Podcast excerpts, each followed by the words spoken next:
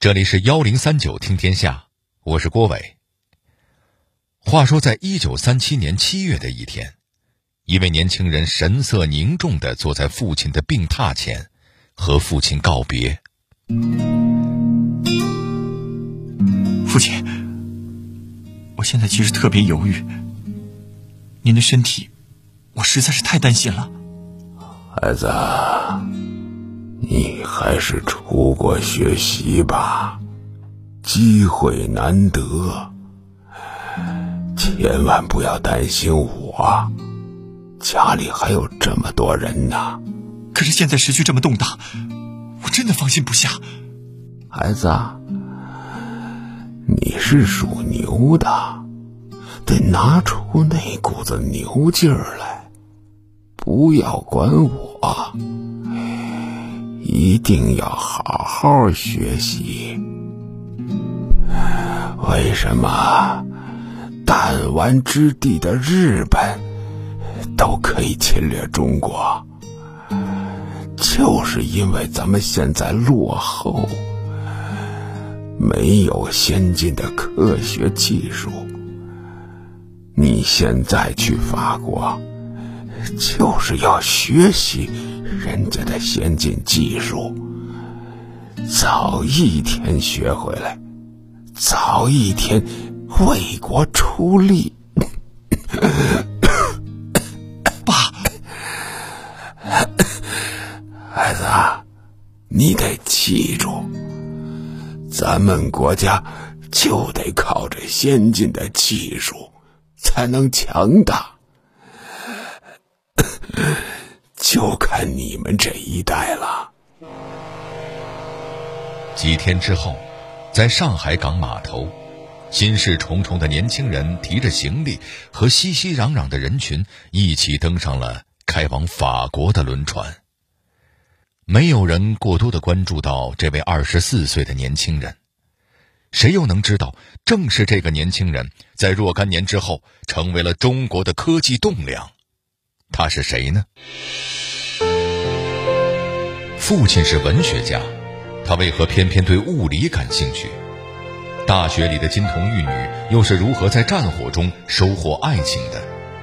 他为什么要放弃国外优越的生活，回国从头做起？最艰苦的时刻，他又创造了怎样的奇迹？幺零三九听天下，郭伟和您聊聊两弹一星的功勋科学家。钱三强在前往法国的轮船上，年轻的钱三强一直集中精力照看着行李，生怕弄丢。因为在随身携带的行李中有他一生最珍爱的一件礼物，那是他的父亲为他写下的四个字：“从牛到爱。”他的父亲是谁？为什么要写下这四个凑在一起十分怪异的字呢？您听我慢慢说。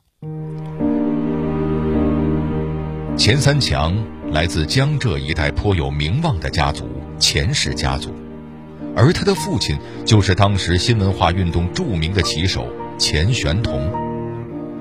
老钱作为新文化的提倡者，在语言和文学方面做出了很多贡献，比如反对三纲五常。主张一夫一妻制度等等。别看父亲是语言文字方面的学者，可是钱三强打小就只对数理化感兴趣。虽说儿子没能继承衣钵，但是老钱对儿子十分支持。小钱也确实有本事，十六岁就考上了北京大学的理科预科。说起来，钱三强这个名字也有个故事。老钱原本给儿子起名钱炳琼。秉公执法的秉，苍穹的穹。那后来为什么要改名呢？原来有一次，老钱发现了小钱的同学给小钱写的一封信。这个同学因为身体比较瘦弱，就在信中自称大弱，而称小钱为三强。老钱觉得很有趣儿，就问小钱这个外号的来历。小钱特别认真的说：“第一，我在家里排行第三；第二。”我喜欢运动，所以身体比别人强壮。三强这个名字就是这么来的。老钱觉得这个名字虽然简单了些，但是很有深意。三强，三强，那就是德强、智强、体强。孩子，咱们得争取德智体都进步啊！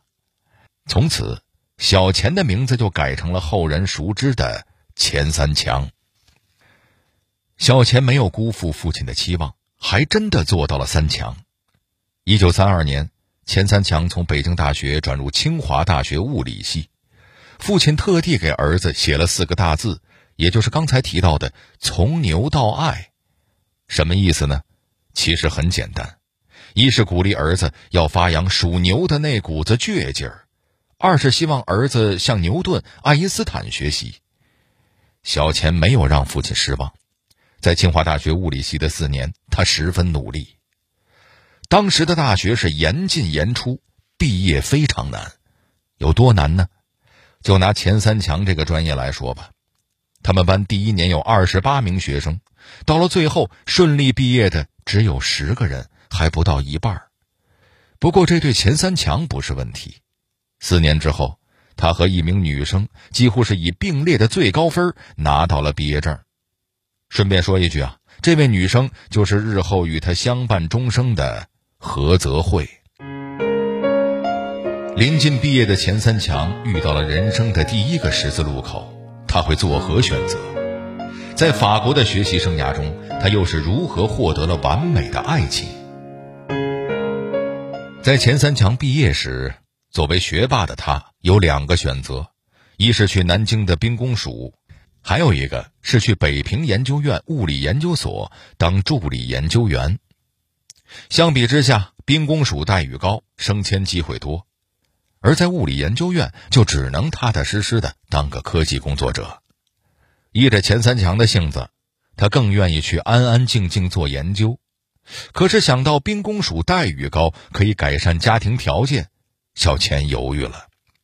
父亲一向不愿意干预子女的决定，不过这个时候，他却告诉儿子：“人的志趣，不能局限在眼前的待遇和升迁机会。”钱三强于是最终选择去了北京研究院工作，在那里，他考取了去巴黎大学居里实验室学习的机会。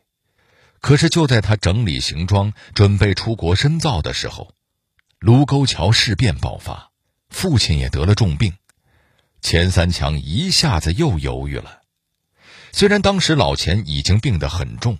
可他还是硬撑着，劝儿子尽快出国完成学业。带着父亲的嘱托，钱三强前往巴黎大学学习核物理。在巴黎大学居里实验室，他有幸遇上了两位大名鼎鼎的老师，那就是居里夫人的女儿伊雷娜·居里和她的丈夫。一开学，小钱就向导师申请。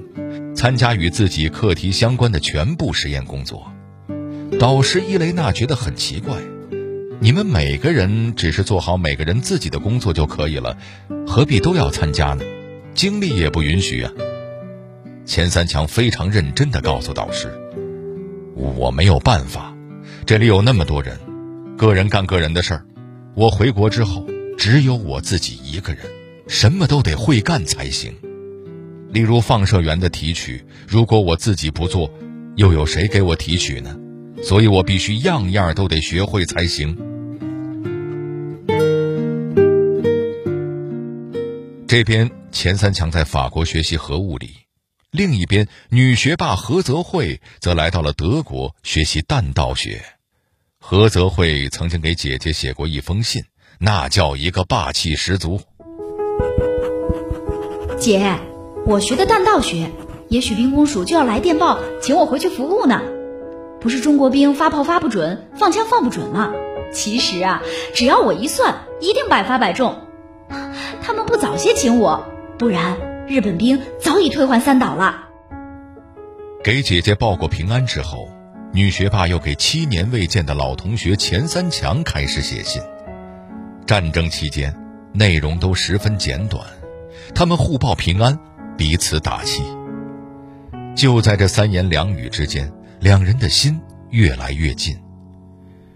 一九四五年，三十二岁的钱三强向三十一岁的何泽慧写信求婚，这信写的简练而实用。经过长期通信，我向你提出结婚的请求，如能同意，请回信。我将等你一同回国。一九四六年，二战结束后的第一个春天，何泽慧提了一个箱子，只身前往巴黎。二人举行了婚礼。婚后，他们一同在居里实验室工作。不久，他们为自己献上了一份新婚大礼，那就是他们一起合作发现了铀核裂变的新方式。这在国际科学界引起很大反响，他们被称为“中国的居里夫妇”。何泽慧因此也被誉为“中国的居里夫人”。遗憾的是，因为当时对中国的歧视，他们与诺贝尔奖擦肩而过。为何钱氏夫妇要放弃国外的大好前途？在最困难的岁月中，夫妻二人又是如何创造了奇迹？就在所有人都认定钱三强夫妇将会留在欧洲搞研究，继续向诺贝尔奖发起冲击的时候，他们却毅然决定回国。导师虽然舍不得，但是却非常理解。临别前，小居里夫人写下了这样的评语：“我可以毫不夸张地说，十年期间，在那些到我们实验室并由我们指导工作的同时代人当中，他。”最为优秀。一九四八年六月，钱三强夫妇带着尚在襁褓中的儿女，回到了阔别十一年的祖国。新中国成立后，年富力强的钱三强走上科技领导岗位，然而摆在他面前的困难太多了：经费拮据、人员不足、技术落后，一切都要从头开始。为了置办仪器，何泽慧与钱三强常常骑着自行车穿行在北平的大街小巷，甚至是旧货摊点儿。去旧货市场能淘到什么呀？别说，他俩还真的在天桥旧货市场买回一台旧车床，自己制作了一些简单的仪器。这器材物资虽说是东拼西凑，团队也十分年轻，可两口子硬是带领团队。创造了接近世界最先进水平的成果。一九五六年，主导核武器研究的二机部成立，钱三强被任命为主管科研业务的副部长。那时候的钱三强意气风发，他希望能够通过自己和团队的努力取得更大的成绩。然而，很快困难接踵而来，动荡年代。钱三强非常无奈地离开了他热爱的工作，甚至在一九六四年十月十六日，也就是在中国第一颗原子弹试爆前的几个小时，作为曾经团队最主要的主导者，钱三强都不知道试爆的确切时间，他被人刻意的遗忘了。在分享胜利的时刻，他和妻子一起被下放到农村工作。即便如此，夫妻俩始终没有怨言，甚至始终保持着在实验室研究问题的习惯。不论做什么工作，还会在仅有的空余时间里拿着本子一同讨论。恢复工作后，钱三强的工作热情甚至比年轻时还高。他和何泽慧住的房子是一九五零年代初分配的专家楼，到了八十年代已经老旧不堪。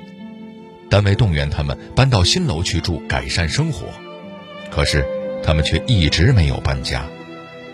理由很简单：新楼虽好，可是离图书馆远，查资料不方便。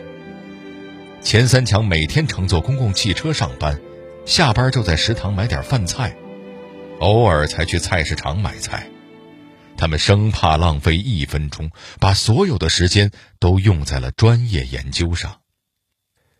一九九二年，钱三强因心脏病发作去世，享年七十九岁。这一次，国家没有遗忘这位卓越的科学家。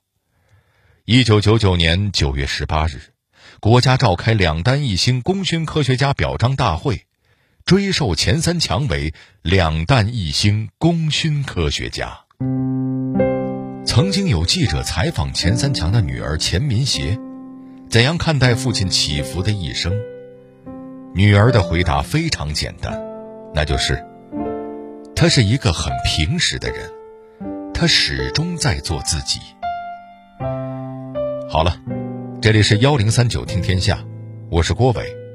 最后，我代表节目编辑张新哲、程涵、小剧场配音陈光、小群，感谢您的收听。